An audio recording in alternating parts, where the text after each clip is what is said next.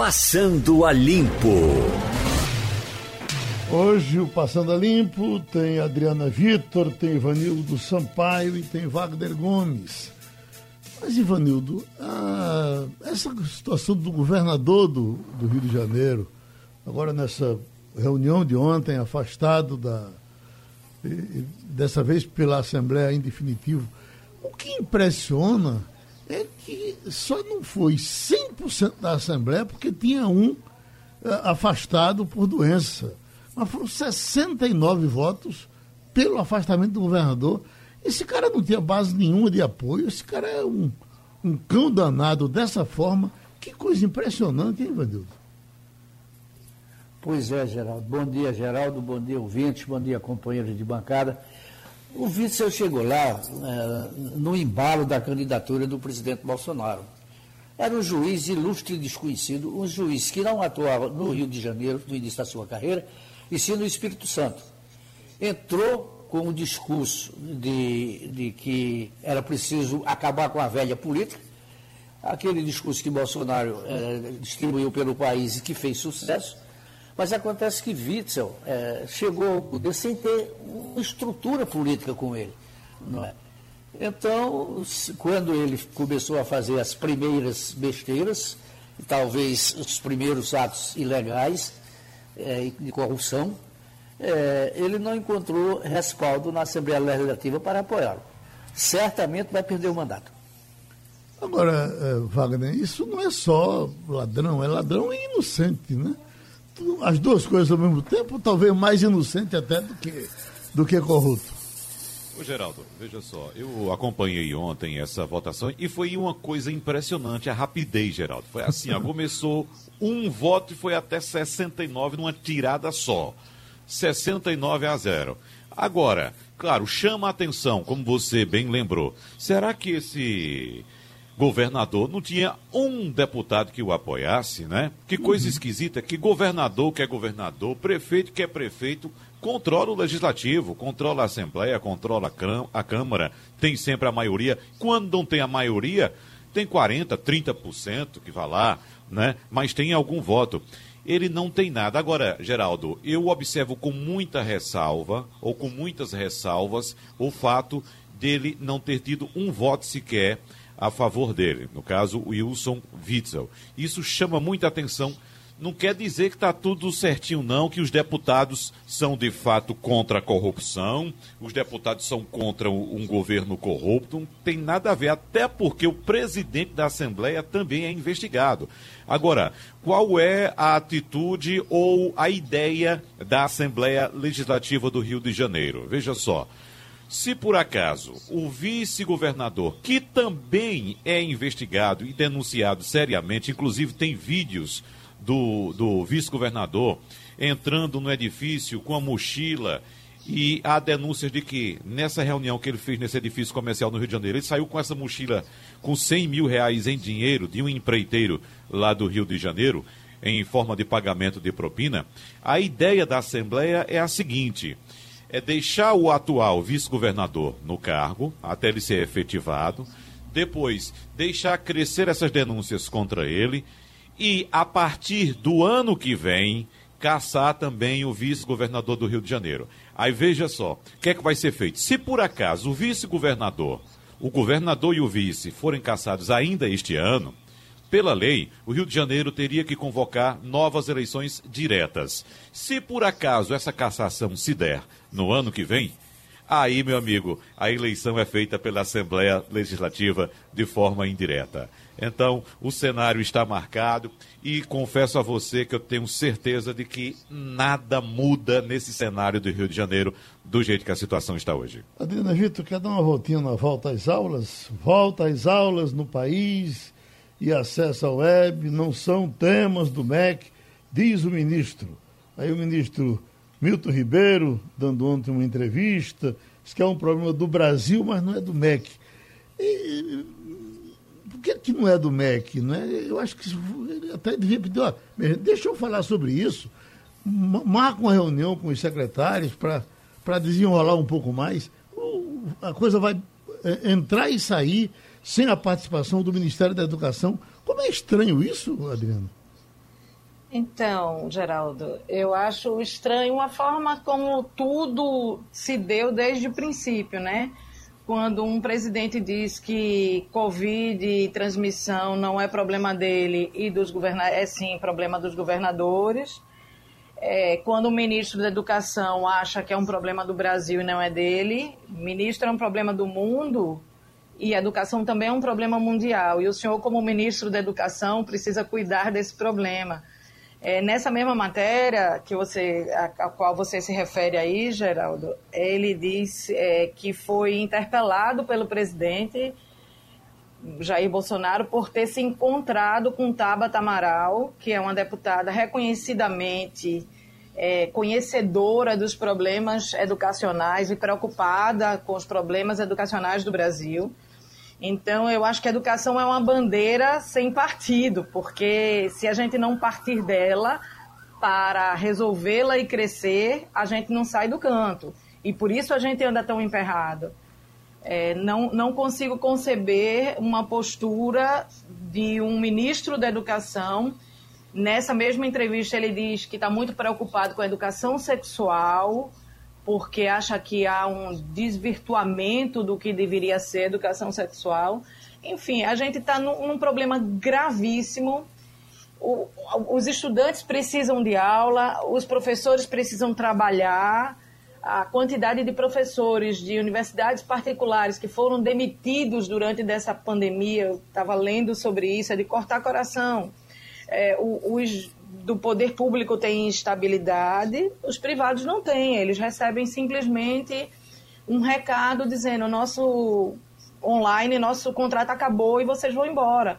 E o gigante problema com os alunos, que a educação ninguém discorda. Eu acredito que, independente de postura política, crença política, ninguém discorda que a educação é fundamental, é basilar para qualquer sociedade.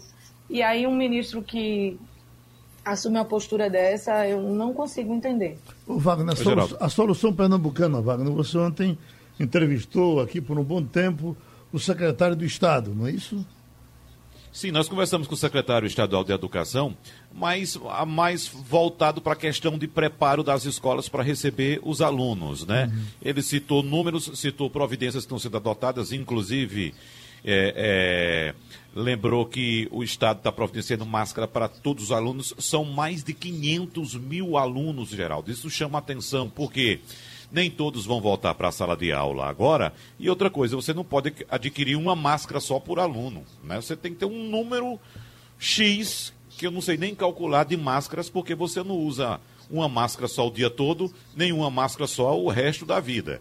Ou seja, você tem que fornecer máscara constantemente. Mas bem, foi mais a, a respeito dessas orientações que o, mini, o secretário está dando para as secretarias municipais e também, evidentemente, para a rede estadual e as providências que estão sendo adotadas, como questões de higiene, é, água. Essa é que é a dificuldade, né, Geraldo? Água, sabão e tal. Agora, me permita, Geraldo, citar ainda alguns pontos dessa entrevista do ministro da Educação, okay. Milton Ribeiro, porque é, tem outro ponto muito importante que nós já discutimos aqui, Geraldo, que é a questão do ensino remoto. A gente citou os problemas de acesso à internet que os estudantes, a maioria dos estudantes do Brasil tem, e que você lembra, a gente citou, mas cadê o Ministério da Educação né, para levantar aí o debate, comandar uma frente para tentar resolver esse problema? Mas veja só, quando o ministro Milton Ribeiro foi questionado é, a respeito se a pandemia acentuou a desigualdade educacional com alunos que não têm acesso à internet, ele respondeu: esse problema só foi evidenciado pela pandemia, não foi causado pela pandemia. Mas hoje, se você entrar numa escola, mesmo na pública, é um número muito pequeno que não tem seu celular é o Estado e o município que tem que cuidar disso aí. Nós não temos recurso para atender. Esse não é um problema do MEC, é um problema do Brasil. Não tem como. Vai fazer o quê?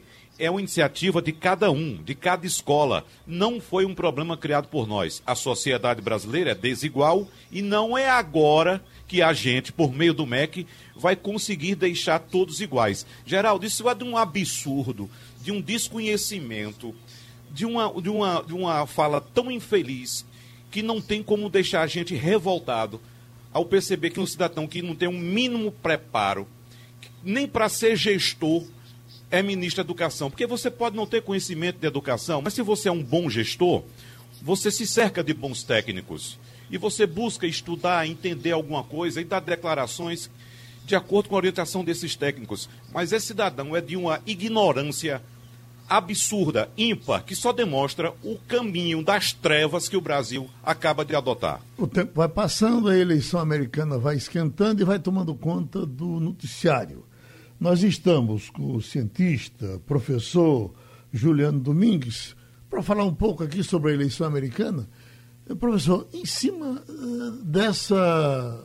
É a segunda vez que escuto uh, coisas dessa forma faladas por Trump. A manchete agora é: em entrevista, Trump se nega a prometer transferência pacífica de poder caso perca a eleição. Me lembro que, inclusive, na eleição passada, o senhor fez questão de acompanhar pessoalmente a eleição americana. Isso já aconteceu alguma vez, da gente ter declarações desse tipo no país mais democrático do mundo? Alguém dizer, bom, eu, eu vou ver se entrega ou não o, o, o comando do país caso perca a eleição. Isso é, é, é, é, novidade ou já tivemos coisas assim? Bom dia, Geraldo. Satisfação voltar a falar com você. Bom dia a todos do Passando a Limpa e quem nos acompanha. Não é novidade, Geraldo, e como você bem lembrou, nas eleições de 2016, algo semelhante já havia ocorrido. É, você, pessoal do estúdio e os ouvintes devem lembrar que naquele momento quando é, tudo dava a entender que quem sairia vencedora das urnas seria, nas eleições, né, porque das urnas ela acabou sendo vencedora de fato, seria a candidata Hillary Clinton, o então candidato Donald Trump afirmou que não reconheceria uma derrota. Ou seja, que se ele perdesse as eleições, ele não iria admitir a derrota. E naquele momento isso gerou uma repercussão enorme, e aí a repercussão de declarações desse tipo tende a variar em função da civilidade política do país. Ou seja, porque uma declaração desse tipo contraria a liturgia, digamos assim, do processo eleitoral, que é reconhecer quando se perde e parabenizar aquele que ganhou. E isso deve acontecer de maneira pacífica. Afinal de contas, essa é a ideia de política, né? a resolução de conflitos de maneira pacífica. Então, não é novidade, mas aí, Geraldo, eu proponho que a gente interprete esse, esse episódio, episódios desse tipo, quando se trata do presidente Donald Trump, a partir de dois aspectos. O primeiro é mais genérico, assim, e diz respeito a normas básicas de comunicação política, que diz basicamente o seguinte, ou seja, tratar sobre transição ou cogitar a possibilidade de uma derrota, o que é que você vai fazer se perder, normalmente não é recomendável candidatos falarem sobre isso, porque pressupõe cogitar a própria derrota. Então, de uma maneira geral, candidatos evitam dizer isso, né? Dizem assim, olha, eu não vou tratar sobre isso porque eu não vou perder. Sendo que no caso do, do presidente Donald Trump, isso ganha um tom mais elevado, justamente em função do segundo aspecto que eu gostaria de destacar aqui, que é a postura conflituosa adotada como estratégia de ação política, não só por ele, mas por outros líderes ao redor do mundo, o que reforça esse, essa negação da possibilidade de derrota e, além disso, ou seja, se houver a derrota, o não reconhecimento da derrota, ou a não aceitação da derrota. Ivanildo Sampaio? Bom dia, Juliano. Eu Bom pergunto dia, a você o seguinte: é, o Trump diz que não aceita a derrota. É, e se ele perder, qual seria nos Estados Unidos o papel das Forças Armadas? Porque aqui no Brasil elas chegam lá e derrubam quem, até quem foi eleito, imagine quem não foi. Então, é, seria um caso de intervenção militar para garantir a vitória, a posse do vitorioso, ou, ou isso não existe? Eu imagino que a possibilidade disso ocorrer é, é, é perto de zero, Ivanildo, e, e explico por quê. É, Trata-se muito mais de uma estratégia de comunicação política e afirmar isso em relação aos Estados Unidos em função da história, né, de não haver histórico nesse sentido, ao contrário, como você bem lembrou, é, do Brasil, de outros países latino-americanos, de uma intervenção nesse sentido. Então, a gente pode é, supor, com medo de errar, de que essa estratégia discursiva ela tende a ficar no discurso. Ou seja, muito provavelmente, né, em, em, numa eventual derrota, é, vai haver talvez ali, digamos, a, a, aquele, a ausência do telefonema, né, é, parabenizando é, o vencedor, por exemplo. Né? Isso aí talvez não aconteça, embora eu, eu apostaria que é, venha a ocorrer, né, caso Donald Trump perca. Então, muito provavelmente se trata de uma estratégia discursiva com uma chance reduzida de se tornar algo efetivo, uma ação de fato, o não reconhecimento da derrota, ou digamos, né, o presidente não querer sair da Casa Branca, seria algo assim muito espantoso e com repercussão mundial muito negativa para a imagem do país. Então, é muito mais provável que isso se restrinja a uma estratégia de discurso político numa campanha polarizada. Está resolvido, Adriana? Deixa eu só perguntar, colocar mais uma questão para Juliano, que entende tanto da, da situação americana e acompanha de perto há tanto tempo. É, outra tática, além dessas que você já colocou, do Donald Trump, é colocar em xeque a integridade e a idoneidade das instituições. Ele chega a dizer que tem, sem apresentar nenhuma evidência, ele diz que o processo eleitoral pode ter fraudes durante a pandemia e que isso já aconteceu no Brasil, né? Na eleição passada, o, o sistema do TSE foi questionado. E, e, eu queria que você falasse um pouco sobre isso, você colocar em dúvida as instituições, a integridade, a idoneidade de um processo que já está afirmado dentro da sociedade. Isso, oi Adriana, tudo bom? Então, o que é que acontece? Existe aí um contexto de desconfiança quase que generalizada em relação às instituições democráticas e é um processo que está em curso já há alguns anos e que antecede a ascensão de Donald Trump e de outras lideranças né, ao poder. Então, esse processo de desconfiança em relação às instituições democráticas vem sendo identificado por várias pesquisas de opinião ao redor do mundo. O que é que determinados líderes, é, a partir da constatação dessa desconfiança na opinião pública, fazem? Adotam uma postura que condiz com essa desconfiança, ou que reforça essa desconfiança. É quando o sujeito, digamos, surfa na onda. Então, tem uma onda de desconfiança, então determinados líderes adotam um discurso que reforça essa desconfiança. E aí é importante lembrar que a ascensão do presidente Donald Trump está justamente atrelado a esse discurso. É, ele acendeu e, e, conseguiu se eleger muito com o discurso de é, descredibilizar as instituições democráticas e alguns princípios democráticos basilares.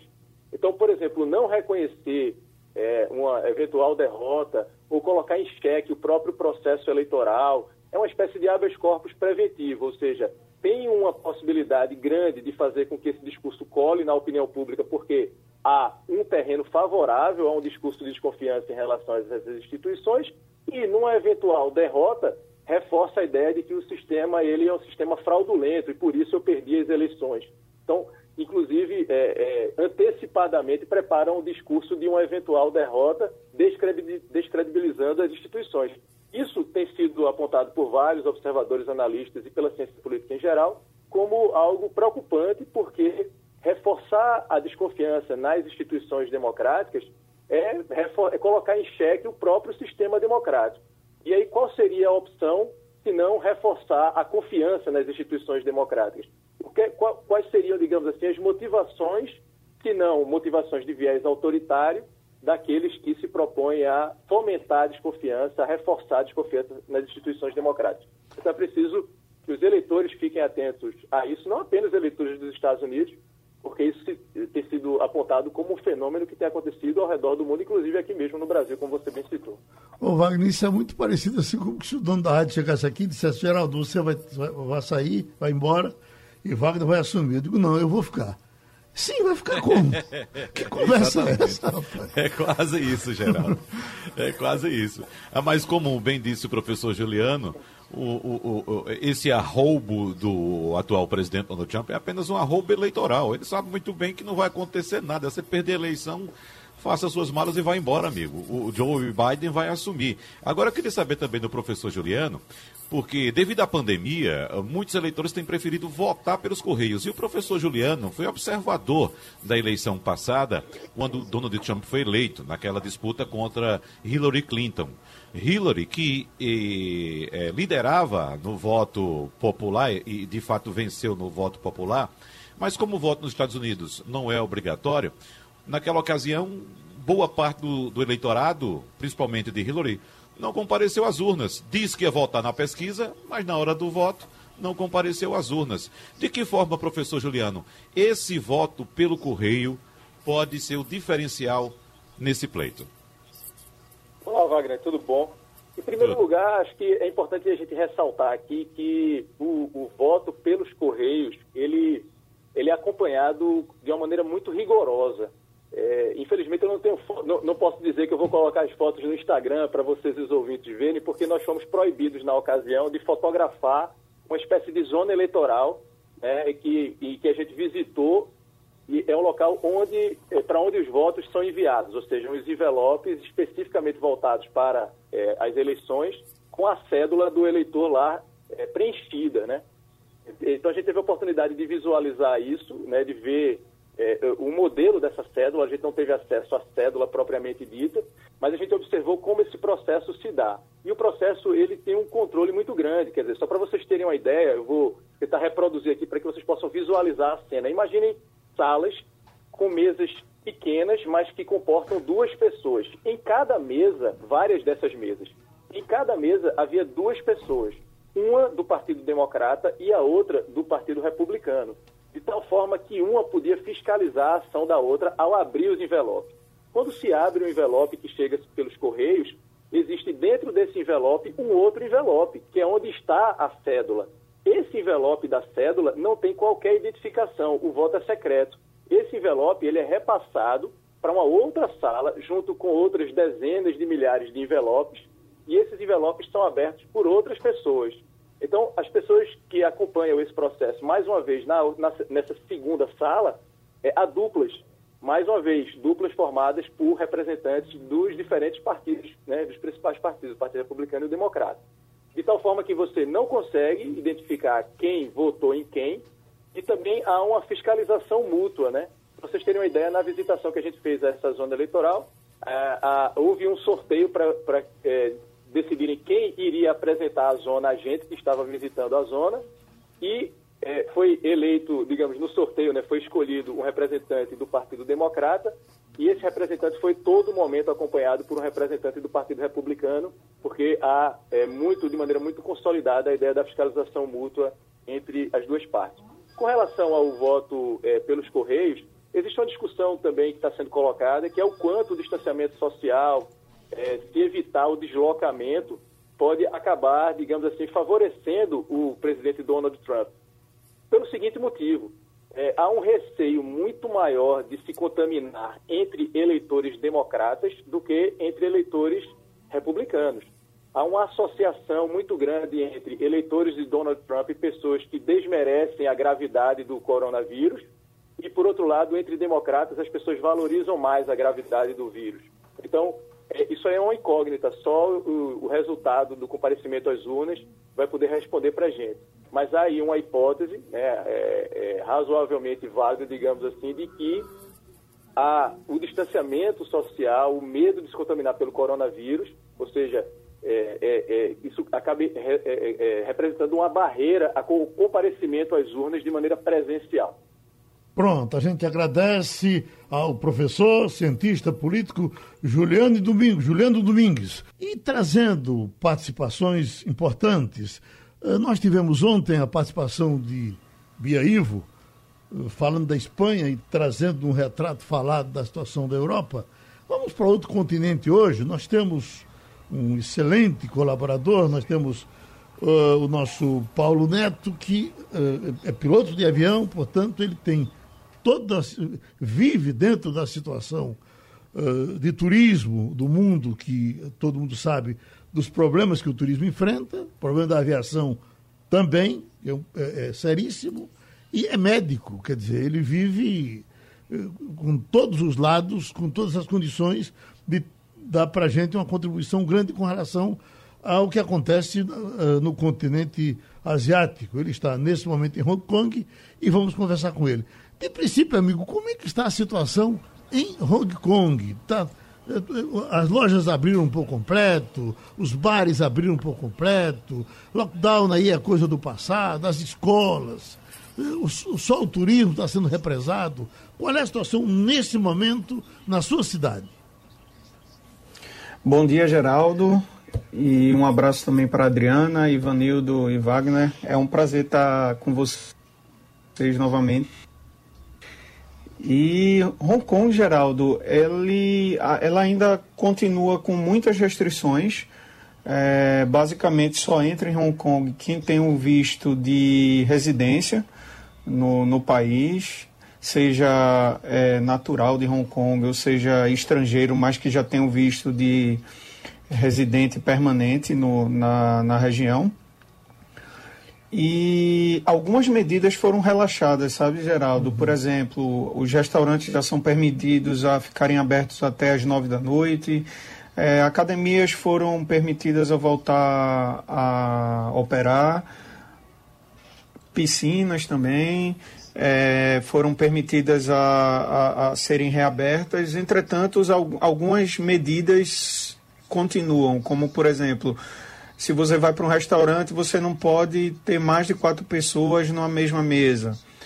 O uso obrigatório de máscaras continua, inclusive, Geraldo, até se você estiver dentro do ambiente da academia. Então, se você estiver fazendo um exercício um pouco mais extenuante, por exemplo, numa esteira, é, eles não permitem que você retire a máscara. Então, fica numa situação meio difícil. Você quer fazer o exercício, mas ao mesmo tempo você pode até passar mal porque está fazendo o exercício é, mais intenso usando máscara.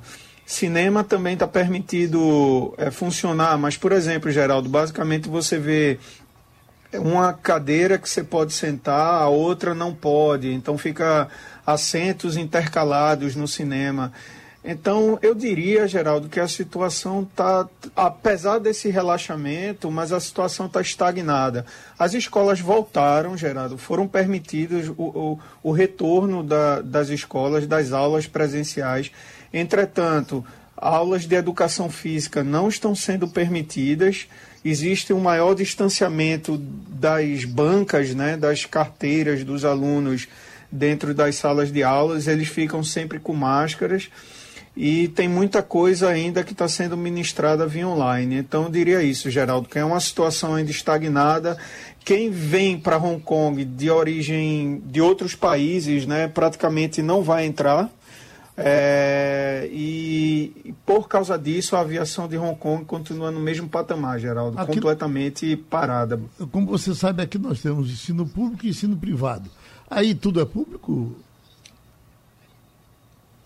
Aqui existe a mistura, Geraldo. Existe o ensino público e o ensino privado também, uhum. é, mas a, o ensino público aqui é de extrema qualidade. A, a qualidade é, é, bem elevada. O que acontece aqui, Geraldo, é, digamos, o, o, o a pessoa vem de fora é, é, e traz seus filhos junto, né? Vem com a família toda para cá.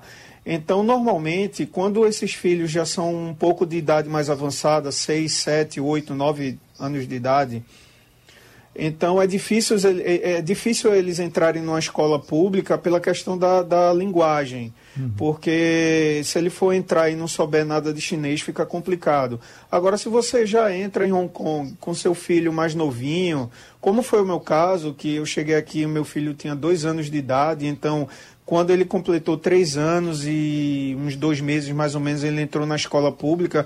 Então ele começou a ter aulas de chinês desde pequeno. Então isso facilitou a assimilação dele na escola pública. Uhum. Então é basicamente isso, sabe, Geraldo? Se você tem chance, você coloca na escola pública, mas se seu filho não fala nada de chinês, você quiser colocar na escola pública, vai ser um inferno. Uhum. Adriana? Bom dia.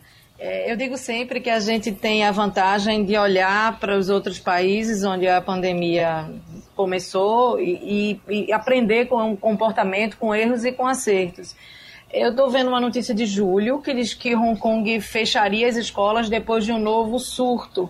E aí eu vou insistir nesse assunto escola, porque ele está muito forte aqui em Pernambuco, com a retomada anunciada para o dia 6 de outubro, com o terceiro ano do ensino médio. Eu queria saber especificamente do que você sabe da sua experiência, você já disse que tem um filho aí, como é que isso está sendo feito? É um modelo híbrido?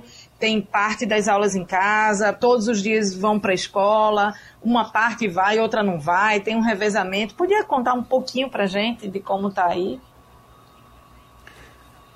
Sim, Adriana. É, o, o ano letivo de, de Hong Kong ficou bem prejudicado, né? Bem prejudicado porque eles suspenderam praticamente todas as aulas e nem a versão online estava disponível. Então, a partir do início desse mês de setembro, é, o ano letivo recomeçou e porque só para situar até o ouvinte, como o Hong Kong está no hemisfério norte, aqui o verão é no meio do ano. Então, o ano letivo começa no segundo semestre, né? No que no Brasil a gente normalmente tem o ano letivo começando ali próximo ou um pouco depois do Carnaval.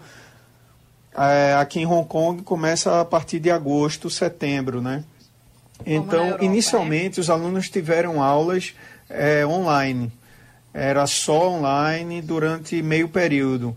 Mas agora o, o, governo de Hong Kong chegou à conclusão que os alunos já estavam tão prejudicados e esse sistema online ele tem suas limitações, apesar de que o, o, o processo que a gente vê de tarefa de casa que eles mandam, a gente faz com a criança em casa, tira foto e manda pelo aplicativo para o professor ver é muito bem organizado, mas mesmo assim a assimilação da matéria por parte das crianças, principalmente para essas crianças mais novas, a capacidade de se manterem concentradas e realmente aprendendo é difícil, porque elas estão em casa, elas estão vendo as aulas através de uma tela, elas não estão no ambiente escolar. Então fica bem prejudicada essa capacidade de absorção da, da matéria. Então o governo acabou permitindo o início das aulas presenciais e isso aconteceu é, na semana, nessa semana, na verdade, a partir de segunda-feira dessa semana começou as aulas presenciais. Mas, é, por exemplo, é, meu filho, o que estaria previsto para ficar em período integral na escola, ele não fica, ele só fica meio período, então ele só fica das 8 e meia da manhã até 12h30, ele não fica o período inteiro. E, como eu falei anteriormente, é, aulas de educação física não estão sendo permitidas e a, a, o distanciamento dos alunos dentro das salas de aula é bem, bem, bem respeitado. Né? E aí, lavagem de mão com muita frequência, uso de máscara a todo momento, que o asiático ele já tem essa cultura de higiene muito forte, né? pelo menos aqui em Hong Kong. Então eu diria que o, o quadro que eu posso te, te, passar é esse aí. Uh, Ivanildo Sampaio. Bom dia, Paulo. É, aqui no Ocidente, a dia, tem sido mais ou menos otimista em relação à vacina que estaria sendo, estaria sendo não, que está sendo desenvolvida pela China contra o coronavírus. Esse otimismo chega aí em Hong Kong ou é mais uma vontade nossa de que a vacina dê certo do que mesmo uma realidade? Ivanildo, é, aqui em Hong Kong não está tendo teste de vacinas. Entretanto, a última notícia que foi publicada no principal jornal aqui de Hong Kong foi que o governo ele já separou cerca de 6 bilhões de reais, quando convertidos para a moeda brasileira, né? Então são cerca de 6 bilhões de reais para aquisição de vacinas a partir de novembro, dezembro, porque o governo espera que algumas vacinas já tenham completado é, uma boa parte dos testes que estão ocorrendo em outros países, como a gente sabe que está ocorrendo aí no Brasil. Então, o governo espera que essa quarta onda de coronavírus que vem para Hong Kong a partir do inverno, que começa aqui no final de dezembro, início de janeiro, então eles esperam que essa quarta onda seja a pior onda desde o começo da pandemia, pelo menos aqui em Hong Kong. Então o governo já separou 6 bilhões de reais para aquisição de vacinas. Só que o governo sabe que algumas vacinas podem ter uma eficácia melhor do que outras. Então, eles vão comprar vacinas de diferentes fornecedores para que eles possam ter é, um, um, uma reserva, digamos assim, porque a partir do momento que se for identificado que uma vacina não está tendo a eficácia esperada no que diz respeito à produção de anticorpos por parte das pessoas que estão sendo vacinadas. Ou seja, a, a vacina, a, a pessoa recebe a vacina, mas não consegue produzir anticorpos é, em número suficiente, ou a produção de anticorpos é muito efêmera, né? Chega a produzir anticorpos por um curto período de tempo e depois aquele, aquele, aquela pessoa fica novamente é, é, é, não coberta pelos anticorpos. Então, o governo de Hong Kong sabe que algumas vacinas podem apresentar esse déficit, uma vez que a produção de vacinas e o teste das vacinas está sendo feito a toque de caixa, né, pela severidade da situação. Então eles vão comprar de diferentes fornecedores, porque caso uma ou mais de uma vacina não dê certo, eles podem usar outras. E o número de vacinas que o governo de Hong Kong pretende adquirir chega a ser suficiente para imunizar a população de Hong Kong duas vezes, toda a população de Hong Kong duas vezes. Então, realmente eles estão se preparando com o máximo de reserva para o inverno que está para chegar aí no final do ano. O doutor Paulo, repercute aí a vacina eh, russa? Estima-se que haja um bom entendimento entre o governo russo e o governo chinês e a russa está bem adiantada. Já aqui pelo Brasil já se fala de, de, de ela entrar eh, pelo Paraná. Uh, repercute a vacina russa? Pode, vão comprar ela para vocês? Vão, vão comprar sim, Geraldo. Eles vão comprar, obviamente, a vacina de origem chinesa, a vacina russa e, se eu não me engano, também a, a vacina que está sendo desenvolvida pela Oxford. Universidade de Oxford, né? uhum. né? É, então, sim, eles vão também adquirir aí e está repercutindo aqui também, Geraldo. Uhum. Wagner Gomes? Paulo Neto, bom falar com você. E eu quero trazer aqui uma informação, Paulo, que claro, a gente pode discutir, eu vou pedir sua opinião também a respeito principalmente da sua área, que é a aviação civil comercial. Mas eu quero trazer uma informação também que vai servir para Geraldo, que como sabemos é uma pessoa rica, tem amigos mais ricos do que ele e gosta de viajar de navio. Veja só, enquanto o mundo das viagens aéreas continua ainda na terra, no chão, com os muitos aviões ainda encostados. A informação que nós temos aqui no Brasil, Paulo, é que a procura pelo serviço de locação de embarcações cresceu 60%.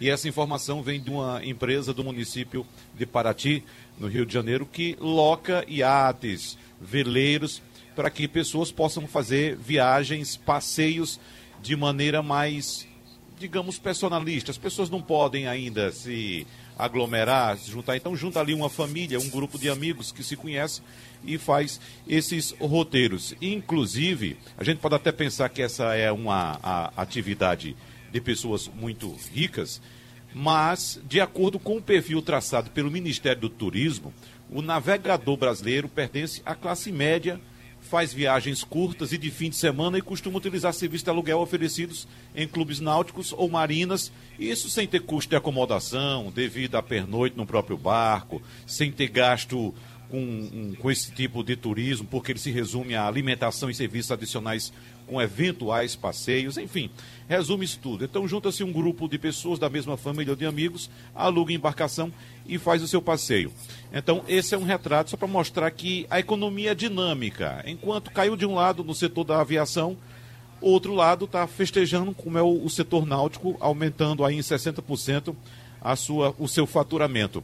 Eu pergunto, aí na Ásia, os seus aviões como é que estão, Paulo? Porque nós tivemos inclusive uma participação semana passada aqui da jornalista Ana Cristina Lima, informando que foi para Portugal e voltou. A ida o avião foi lotado e o retorno o avião foi vazio. Como é que está a realidade dos seus aviões aí na Ásia? Ô Wagner, é um prazer também falar contigo. E é, aqui a realidade, Wagner, é, pelo menos aqui em Hong Kong, porque o território é muito pequeno, essa área, essa região que é China e não é China ao mesmo tempo, né?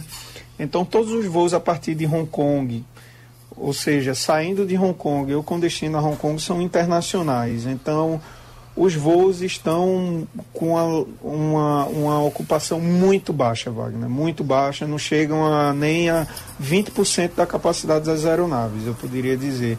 Inclusive, uma das empresas aqui, Wagner, uma das principais empresas de Hong Kong, decidiu enviar metade da frota da empresa para a Austrália é, para a estocagem das aeronaves lá em uma cidade do interior australiano, porque o ambiente é seco, o ambiente é desértico, então fica muito melhor para estocar aeronaves num ambiente desse, onde você não tem a exposição das aeronaves às intempéries, né? Porque aqui em Hong Kong, principalmente essa época do ano que está finalizando o verão, iniciando o outono, então começa a vir as chuvas mais fortes, os tufões. Então as aeronaves paradas no solo, elas sofrem bastante. Então, metade da frota, Wagner, foi enviada para é, a Austrália para estocagem. E quando foi noticiada essa, essa decisão por parte da empresa, é porque a empresa sabe que muito provavelmente a recuperação do mercado aeronáutico não vai ser uma recuperação rápida por diversos motivos, porque a gente sabe que a cada país pode modificar as regulamentações de tempos em tempos, uma hora afrouxar, outra hora tornar o processo mais rigoroso se vier uma nova onda. Segunda, muita gente perdeu o emprego, então muita gente está se descapitalizando e não vai ter dinheiro para fazer uma viagem de avião. E muitas empresas é, acabaram. É, é, é, descobrindo novas formas de trabalho, principalmente online e por aí vai. Então, se sabe que esse retorno da aviação, quando ele começar a acontecer, vai ser uma coisa muito paulatina, muito homeopática. Então, chegou ao ponto da empresa mandar metade da frota para a Austrália, porque sabe que, na melhor das hipóteses, essas, essas aeronaves só viriam a partir da, do segundo semestre do ano que vem. Então, Wagner, só para complementar a resposta o que a, a, o mercado da aviação como um todo está tentando é, obter como solução é a testagem. Porque, como se sabe que a vacina, o desenvolvimento da vacina é um processo demorado, é um processo com protocolos que são necessários para até a segurança da saúde das pessoas que estão sendo vacinadas. Então, é, não se pode se esperar que o, o, o, impacto da vacina no mercado da aviação e na economia global seja uma coisa a curto prazo, vai ser uma coisa de médio a longo prazo. Então, realmente, a aviação está tentando sair com melhorias no processo de testagem. Só para citar um exemplo, não sei se já foi noticiado pela rádio durante essa semana ou semana passada, mas no aeroporto de Heathrow, na Inglaterra, que é um dos principais aeroportos europeus e da Inglaterra, é, já existe um equipamento de testagem que você colhe ali com aquele cotonete, a saliva do passageiro e o resultado do coronavírus, sendo positivo ou negativo, sai em 20 segundos. Então, se esse processo realmente começar a se espalhar pelo mundo todo e todo passageiro que chegar no aeroporto fizer a testagem, a testagem sai de forma rápida, 20 segundos, e deu negativo, ele embarca. Não deu, ele não embarca. Então, isso já vai dar uma certa segurança de que a pessoa vai poder embarcar e que vai chegar no seu local de destino sem precisar passar por um processo de quarentena, de testagem, porque ele já foi testado antes do voo e o teste de forma muito rápida deu o resultado. Então, eu acho que a saída da aviação é essa, Wagner. Pronto. Geraldo, só, só, mais uma dúvida rapidinha, pode uhum. ser? É, é, já que tocou nessa questão sanitária, Paulo, por gentileza, você citou também as questões econômicas pelas quais os passageiros não estão mais voando, mas em relação ao ar respirado dentro do avião. Você, como piloto, como médico, a gente sabe que há diferenças na filtragem desse ar e muitas pessoas têm receio de entrar nesse tubo fechado e fazer uma viagem de duas, três, quatro horas ou até mais longa. O que é que você diz a respeito da segurança do ar que se respira dentro do avião? Sem dúvida, Wagner. Como o ambiente da aeronave é um ambiente fechado, claro que o ar que entra na aeronave passa por um processo de pressurização e o ar é, é, é jogado para dentro da cabine. Né? Então, quando a aeronave está lá em cima, voando aproximadamente 12 quilômetros, 11 quilômetros de altitude, o ar é muito puro, né? que vem do ambiente atmosférico, entra pela turbina, a turbina pressuriza, o sistema de ar-condicionado resfria e joga para dentro da cabine. Só que a gente sabe que esse ar ele, não, ele, ele passa por um processo de recirculação. E esse processo de recirculação, que às vezes o mesmo ar fica recirculando dentro da cabine por meia hora ou uma hora, ele consequentemente aumenta, sem dúvida, a chance de contaminação entre passageiros. Então, é muito. É, é basicamente é, uma regra hoje que os passageiros usem máscaras, é o uso compulsório dentro do voo Agora, a gente sabe que a máscara não vai ter a capacidade de proteger o passageiro de forma, sem, de, de forma 100%, digamos assim. Vai, vai, o vírus tem como entrar e que a, os comissários de voo, tem empresa que o comissário de voo vai praticamente como um astronauta. Vocês já devem ter visto fotos na internet que mostram isso enquanto que outras empresas, os comissários usam o básico, que seria a máscara que todo mundo usa com óculos de proteção. Mas, sem dúvida, Wagner, o, o ar pressurizado dentro de uma aeronave comercial aumenta a chance de infecção, uma vez que ele fica recirculando dentro da cabine. Pronto, agora sim a gente agradece ao piloto, ao médico, ao pernambucano, Paulo Neto, que falou de Hong Kong. Bom, nós estamos com o advogado Romulo Saraiva, é, previdenciarista. Doutor Romulo, nosso tempo está muito adiantado, avançado, mas tem aqui um, um, uma manchete que diz é, como entregar documentos nas agências do INSS e cumprir exigências. Como vai ser possível? De que forma isso é possível se a gente sabe que muitas não estão funcionando? Pode ter uma ou outra, mas se o, o, aposentado, o aposentado pode resolver esse problema sem à agência? Bom dia, Geraldo Freire. Bom dia, ouvintes da Rádio Jornal. Um prazer falar com vocês. O INSS, Geraldo, durante a pandemia, é, fez algumas adaptações na sua legislação previdenciária, inclusive em relação à tolerância em fazer essa forma de recepção de documentos para aquelas pessoas que fizeram requerimento de concessão é, ou revisão de benefício previdenciário e por algum motivo, por ocasião do requerimento ao Instituto Nacional de Seguro Social, deixou de juntar um documento importante, de forma que, às vezes, o técnico analista do Seguro Social faz exigências para que no curso do processo administrativo a pessoa junte ali um documento que é crucial para resolver aquela demanda. E isso normalmente era feito da forma tradicional, antes da pandemia, em que o segurado recebia uma cartinha de exigência, de forma que precisava levar lá a documentação, e durante a pandemia a legislação foi adaptada para que houvesse um serviço de exigência expressa, conhecido também como drive-thru.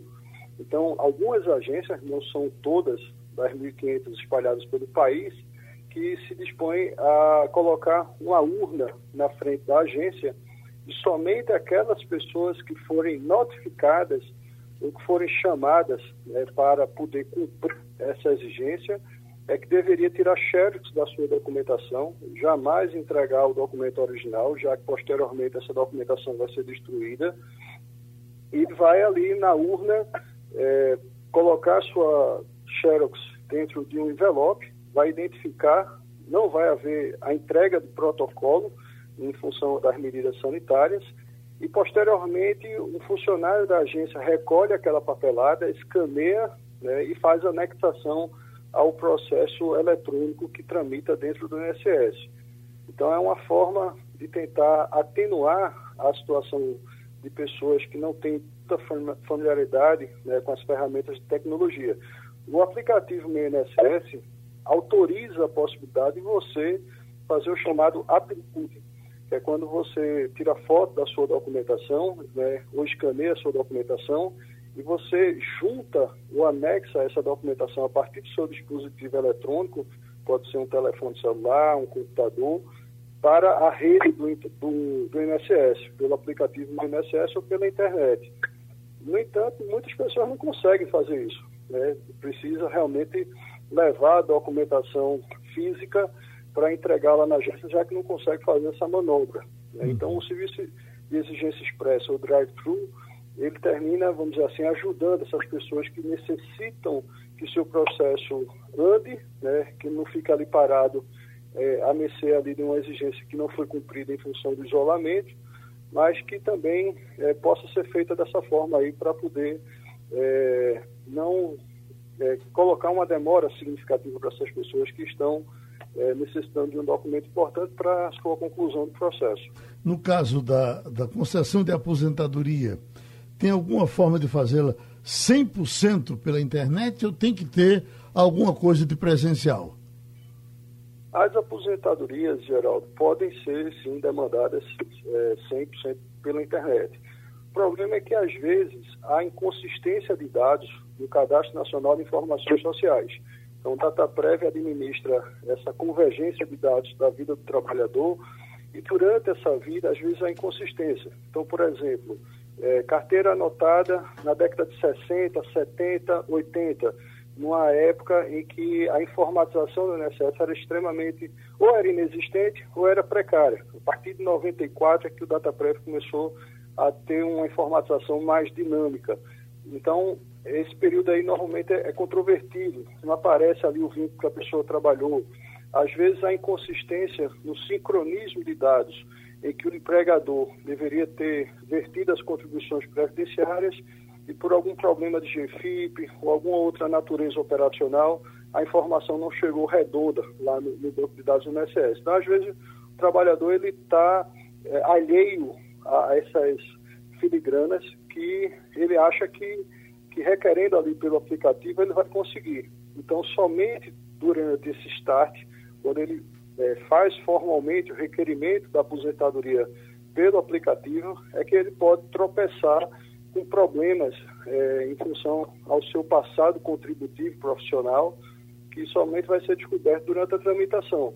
Mas se não tiver qualquer tipo de empecilho né, ou de crítica do próprio sistema do INSS ou, ou até mesmo inconsistência, ele vai, em tese, requerer da sua casa o pedido de aposentadoria pelo aplicativo ou pela internet e se não tiver nenhum, nenhum problema dessa natureza, como eu exemplifiquei, ele vai receber né, o benefício. Pronto. O problema é a demora das agências. Pronto, a gente agradece ao doutor Rômulo Saraiva, advogado previdenciarista, o tempo avançou, agradece a Adriana Vitor, Ivanildo Sampaio, Wagner Gomes e terminou o Passando a Limpo. Passando a Limpo.